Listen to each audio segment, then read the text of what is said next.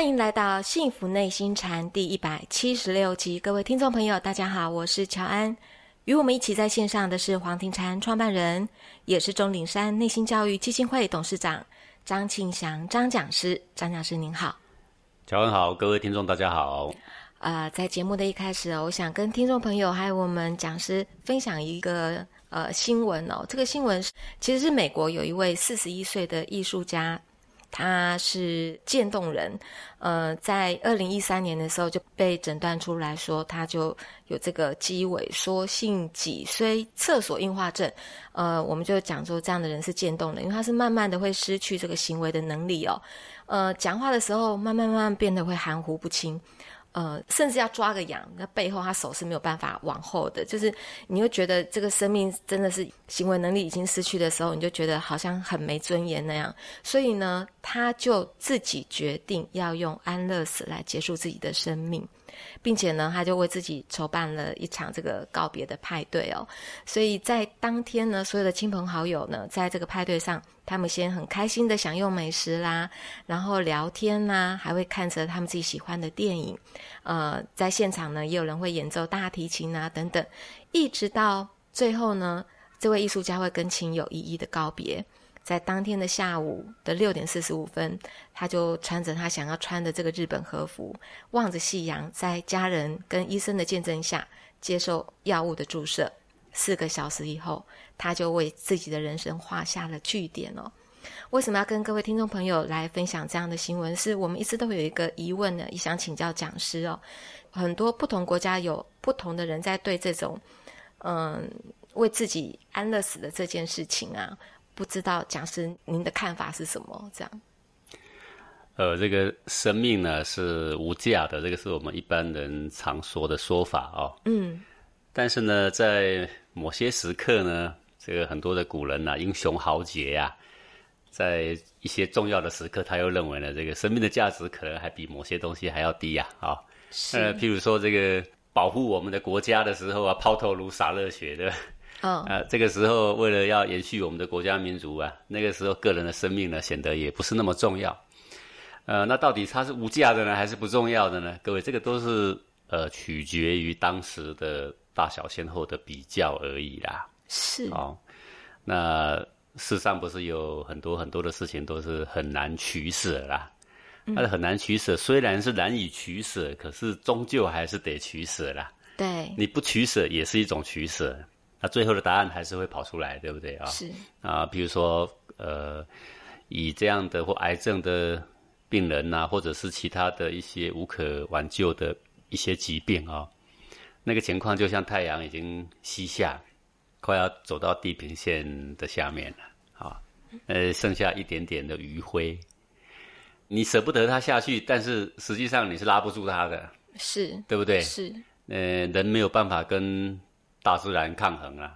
虽然我们说人定胜天，人定胜天讲了那么久了啊，我还不曾看过谁胜过天呢？是 各位对不对呀？是，即便你是一流的科学家、医学家，你都没有办法留住自己的生命呢。对，对不对？对，而人是没有办法跟大自然来抗衡的啊！就是太阳要下山，我们拿一个绳子把太阳绑住，硬要把它拉上 拉上地平线，你是做不到的呀。也没有办法跟自己的生命，就是我来决定我到底要活多久，这也是没有没有办法决定。对，没办法哦。嗯，那不如就洒脱一点，对不对？哎，那洒脱一点，面临我们的生命啊！你看古人有一些作为，哎，我我倒还蛮欣赏的啊。读这个《礼记》呀。嗯。这个君王他要出征，他带部队出去哦。他出去的时候，他是顺便带一口棺材，棺材都带上。他的那个该准备的那个丧事的那个简单的用品，比如比如说要入殓的时候要穿的衣服啊。是啊，他那个棺材不是很盛大的那种，就是比较简便的、比较薄的。他是什么意思呢？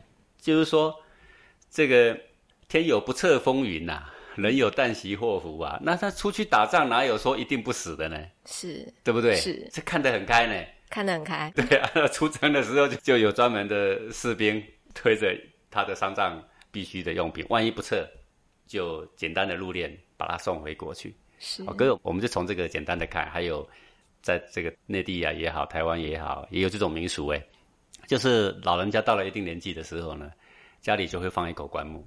嗯，好，我们仔细想想，那种胸襟倒也很豁达，这个把这个死亡看作回家一样。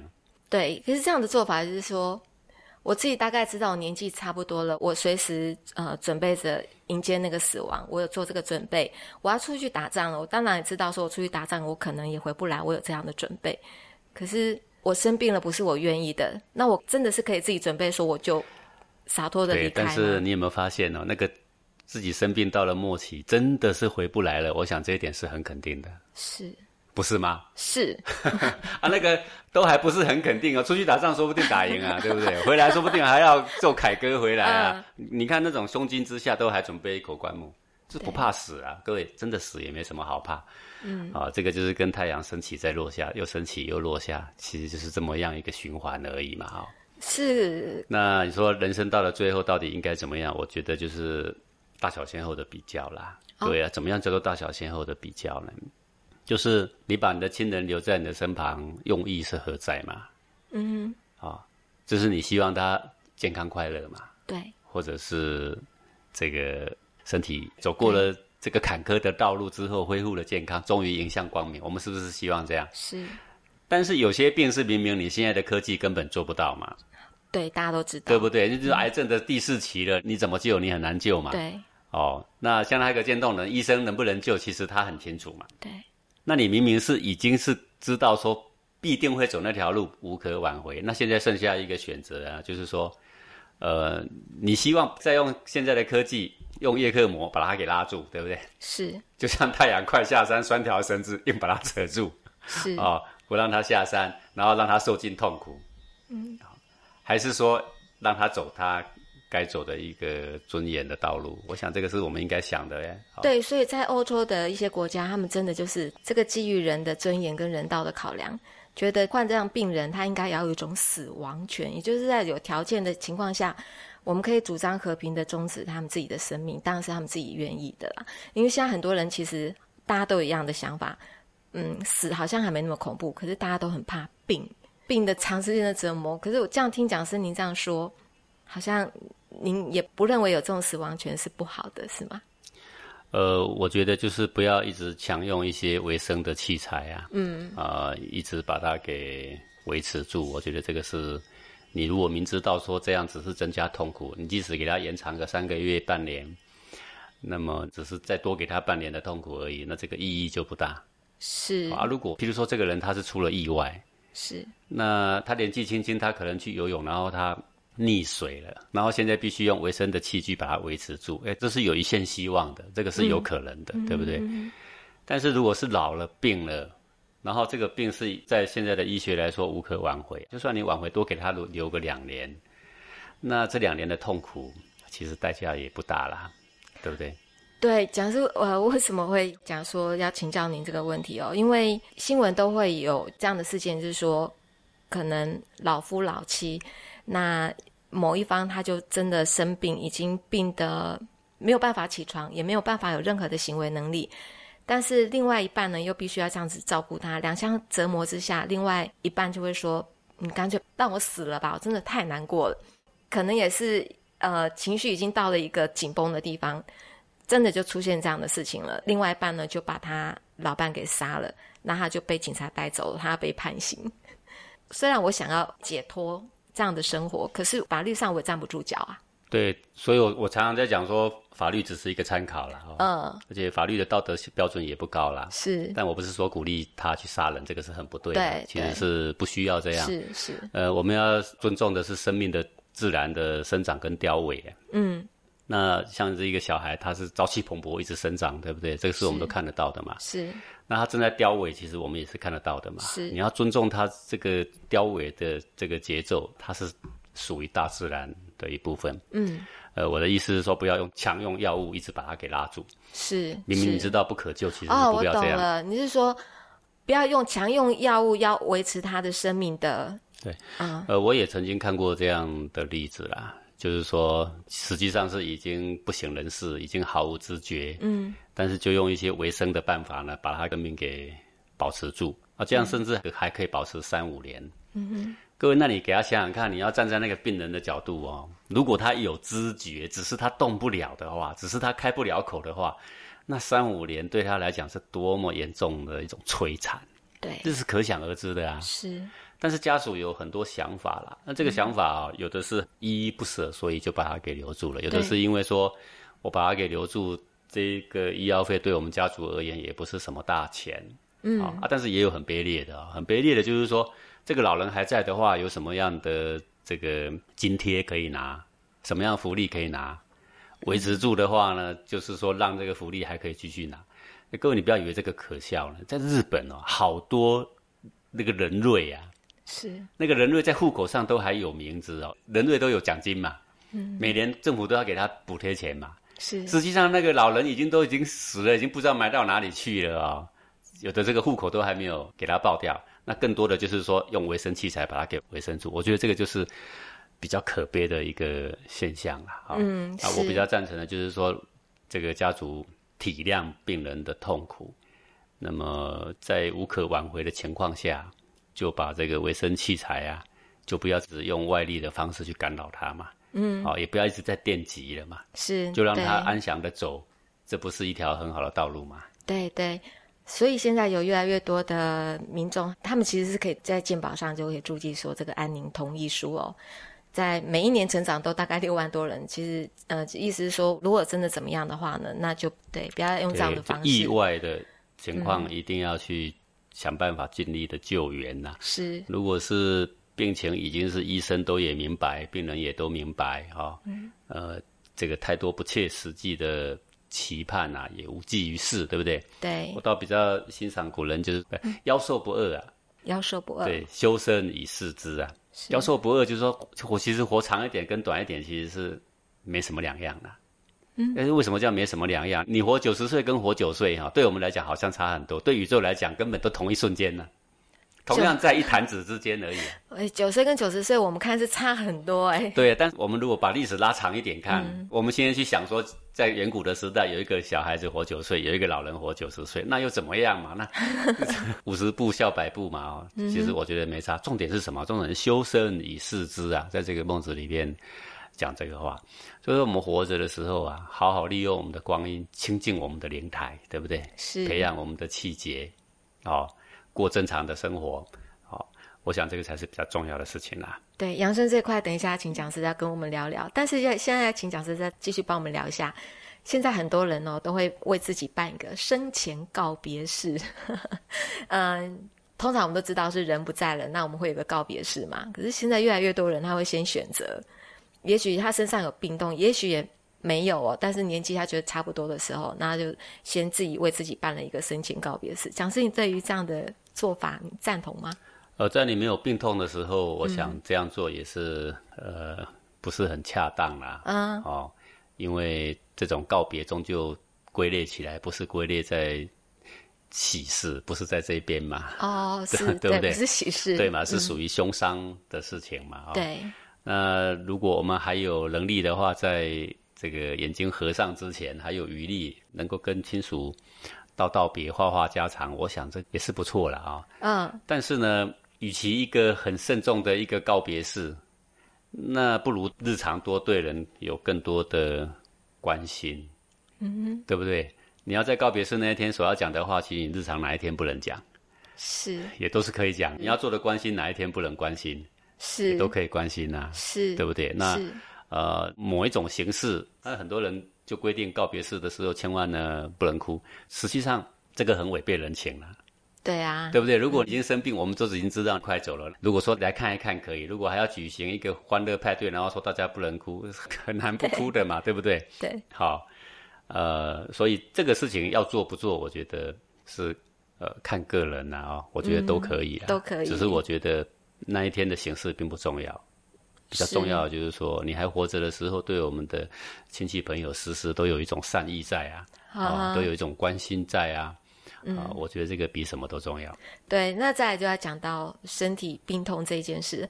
所以后来发现哦，比如说癌症啊，或很多慢性病，常常跑医院的，我们都知道，其实医生他都只能治疗，而没有办法治愈。哎，治愈是说，是真的就痊愈，好像很难是痊愈的。所以大家为了这个慢性病啊，那癌症可能也许刚开始发现，然后呃做了一些治疗、化疗啊，那可能第一期，那你又怕他复发。其实，当一个人知道他得到癌症的那个时候，他会发现好像他的世界快完了。通常都会有这种感觉。讲真，那怎么办呢？其实我们现在得癌症的人真的越来越多，不管是台湾，不管是内地。呃，心理是决定我们生活品质的一个重要的因素啦。嗯，好，那你已经得癌症了，那个要追溯到很久以前的成因，对不对？那是必定是很长的时间累积下来的。所以你一下子要把它解套的话呢，我我想这个我不是专业医师啊，这个应该问专业医师怎么办哦。对。呃，但是我所要讲的就是说，如果我们知道了我们有了疾病之后，那我们的心理是致使我们这个疾病啊能够走向更好还是更坏的一个重要的一个成因。重要的成因哦。对，因为呃现在的这个心理学呀也有一些研究。嗯。所谓的这些心理学，不外乎就是说，希望让人们走出压力呀。是。所以，举凡你有压力啦，呢，或者是呃变得忧郁啦，或者是会让你变得很毛躁啦，然后你的工作压力很大，生活压力很大，你去找心理医生，心理医生就会告诉你很多很多的办法，然后把那个压力给释放掉。释放掉压力。把它给疏导掉，对不对？嗯。啊，然后呢，把那个压力感呢，把它减低。那这一点固然是重要了，但是我觉得这也有一点。这个走错了方向，走错方向了。对，因为现在的这个心理学有发现呢，就是呃，能够面对压力的人，有压力来的时候是什么感觉？比如说你会流汗，比如说你心跳会加速，就很像那个压力锅有压力那种感觉，我们身体一样。对你感觉你的血液增加，比如说现在待会呢就要开一个会，要你起来报告。哦，好。那实际上呢，你你觉得这是一个棘手的问题？对。那待会报告不好又被老板修理，对不对？那你要把它报告好也也很不容易，对不对？嗯。好，这个时候不就是压力就来了吗？对对。对不对？或者是待会呢要参加一个什么比赛？啊，那个运动员要参加比赛之前，压力感也是很大的呀。听讲是你这样讲，我这身体就会觉得有那种压力。下下个礼拜房租缴不出来，有压力。啊，你一听到心里就一团呢，不是吗？好。这个心理学者有做过这个调查，这个调查啊，好几万人，一种很大很大的调查了，而且最终七八年之久了。嗯，那问卷里面当然都是问到说，呃，这一年呢，你经历到多少的这个，好压力多不多啦？是。那这个压力多的人那一群里面呢，就会发现呢，死亡率增加百分之四十三，啊，这是很多的比例耶啊，就是比起那一些自己认为压力并不大的人呢。压力大的人呢，他的死亡率增加百分之四十三，但是同样是压力大的人里面，另外还有一群，他们发现呢，死亡率增加是零，就是跟那一些没什么压力的人是一样的。嗯，好，这是为什么呢？为什么？就是每个人都有压力，把压力看成敌人的，一直想办法要把它去除的，他的死亡率呢增加百分之四十三。但是把压力看成朋友的啊，他是来帮助我的。嗯，哦，比如说现在正在流汗。是流汗显然是在帮助我们的嘛？是，因为里面的温度高了嘛？是，呃，比如说血液循环快了，心跳快了，是，他是来帮我输送氧气的嘛？是，对不对？是是啊，这个压力呢可以帮助我们的成长嘛？他是这样看法的话，他就会影响他。其实跟我们禅学所教的和平共处是一样的意思。啊，就像说我们跑步，我们运动完的时候也是一样，会有大概这样的感觉。对呀，啊，这些感觉在你紧张的时候、压力感的时候，其实差不多的呀。你有压力的时候，你血液会变比较快。其实这血液变比较快，跟你喜悦的时候，其实根本差不多啊。也是差不多。那这跟我们禅学教的根本就是很多方面是一致的啊。对，就是在我们看我们内在的实相的时候，我们只看气血的一股真相，它只是代表气血，它只是代表一个流畅的能量，它不代表任何好恶。哎，不代表你悲惨的故事，哎，这个人就会轻松下来。当成朋友的话，哎，那当然就是对啊。这个里面呢，有一个重要的发现，就是当你把压力看成敌人的时候，你的血管呢是收缩的。看成敌人的时候，当你把压力看成朋友，你迎向他的时候，你不怕他的时候，那血管是散开的，是松开的。好，那讲是重点来了。我们都知道，压力就是压力，紧张就是紧张。我要怎么把他当成朋友？哎，就是前面讲的呀，血液如果流的比较快，嗯，它其实是帮我输送养分的啊。啊，可是我然后如果我肌我肌肉变得比较紧绷，嗯，它这个紧绷就是要让我来应付围困的局面的啊，它是怕我，对不对？是是一种力量，一种能量，对不对？是。对各位，如果我们后面有野兽在追，那你要跳过一个断崖，你需不需要肌肉变得很坚强？那你肯定要的啊。是。你要看成说现在所有发生在你身上的这些变化，嗯，各位压力来的时候，身上一定有很多变化。嗯哼。好，那这些变化都是准备来帮助你的。好，我在教禅学，我常常在讲说，你一定要把这些现象当做是盟军，而不是敌军。这么一来呀，这个人的心理负担。就放下了。是，可是我要脑袋就告诉自己说，那是盟军，盟军，盟军，盟军，不是敌军，不是敌军，这成功几率 没有用。是你全身的感觉去影响现在身上的这个感觉，去享受这一份感觉，这是一份感觉，这不是一个想法。不过想法偶尔可以帮助我们更融入这个感觉啦。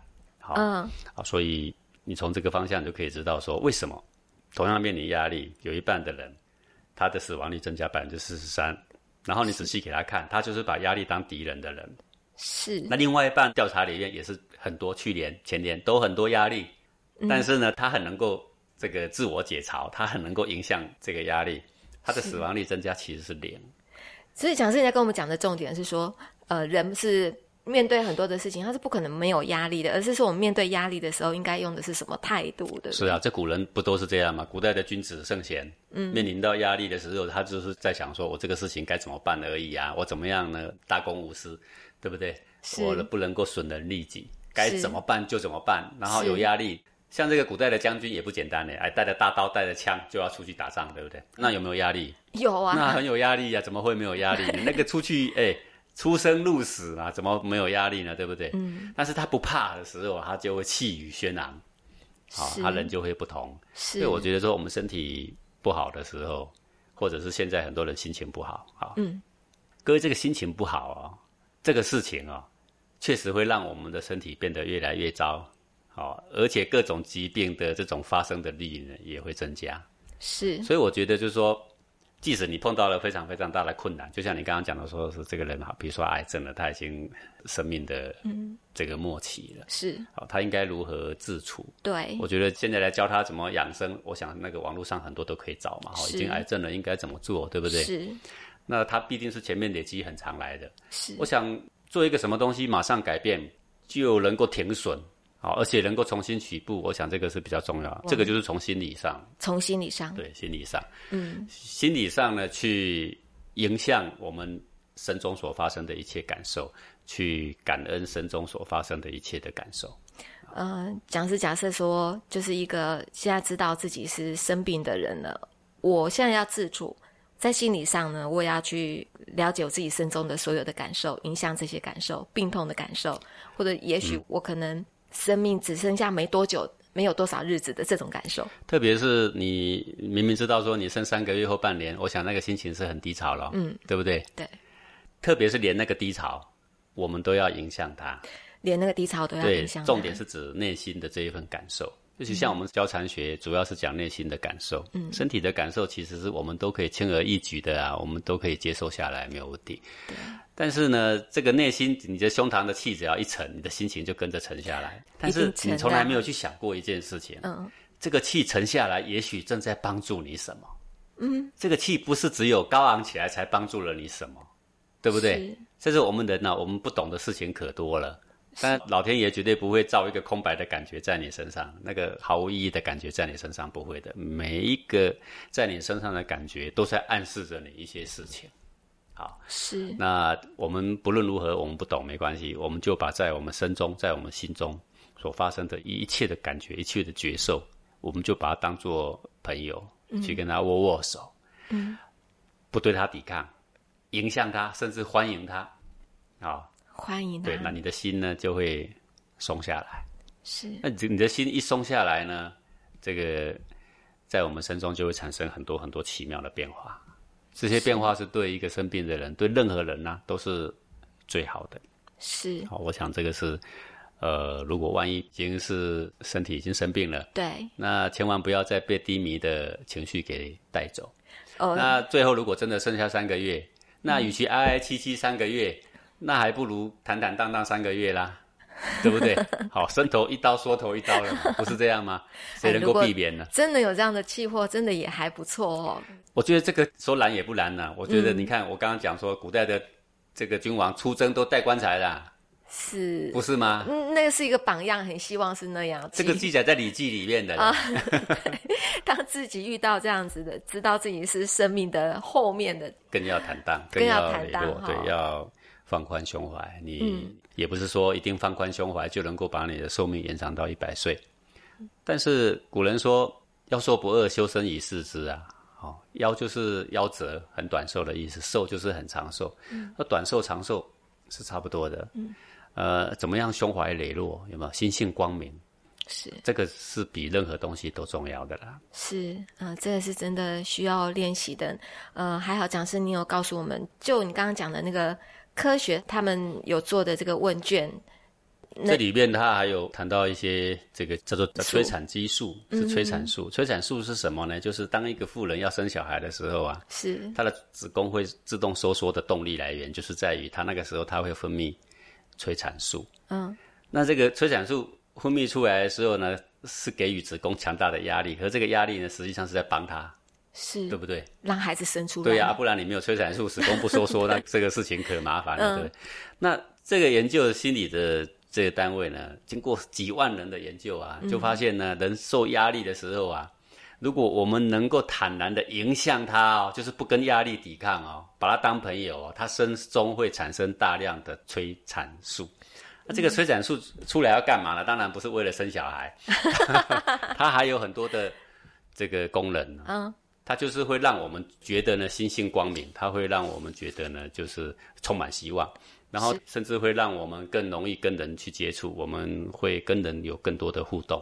是，所以影响你的压力，把压力当成朋友，是一个现在的心理学才发现的一个重要的概念。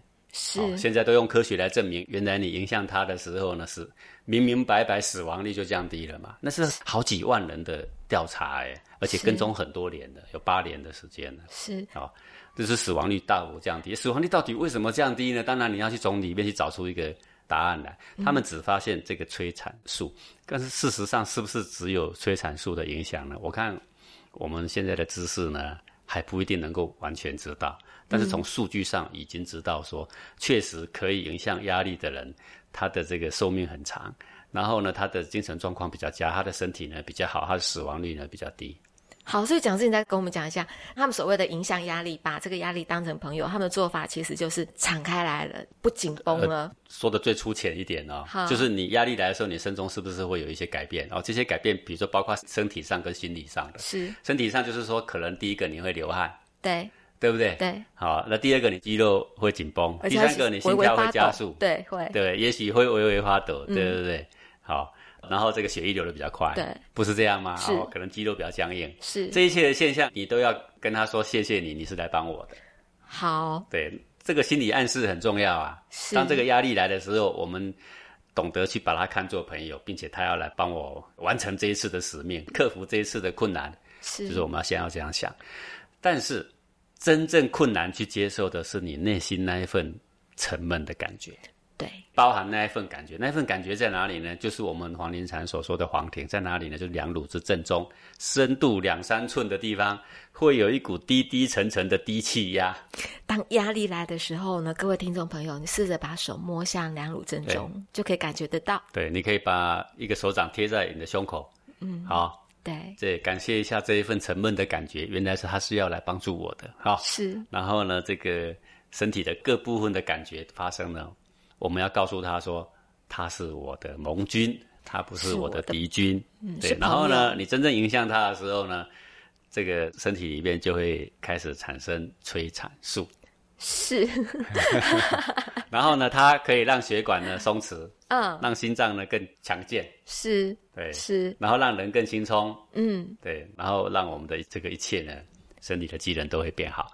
呃，现在呢，科学只发现到这样，但是。这个科学还没发现之前呢，我们古代的禅学这么古老的祖先的智慧，早就知道说，影像感觉的时候可以解脱一切的苦恼、一切的烦恼，那个叫做禅学。那个叫做禅学。对，禅禅是讲的是一份自在。嗯，自在的定义，并不是说身体里面没有任何不快的感受，没有紧张的感受，没有烦恼的感受，不是这样。而是在这个感受里面呢，我们依然呢可以让感受归于感受，而我归于我自己，心自心，气自气，我自我，是叫做自在。是，讲师，你讲这份禅学这个自在啊，就我跟刚刚你要跟我们分享的这个科学的这个数据。其实是一样，异曲同工哦。异曲同工，但是现在的科学数据，他发现到的都是身上的感受，是身上的感受，谈不到这个黄庭一寸里面的新的源头，喜怒哀乐变化的源头。这一点呢，现在科学还要再加油。对对对，还要再加油。但还好，我们各位听众朋友有幸听到我们讲师的这个节目，当然也就会知道黄庭在哪里。那这个内心在哪边哦，已经知道位置了。呃，在我们呃黄庭书院呢，在出街的部分呢。呃，也在我们的皇庭书院的官网上面也都会有所公布哦，也请各位听众朋友可以上网去查看我们各地的开课的时间。那我们感谢讲师您今天的空中讲授，呃，也感谢各位听众朋友的收听，我们下星期同一时间空中见喽，拜拜。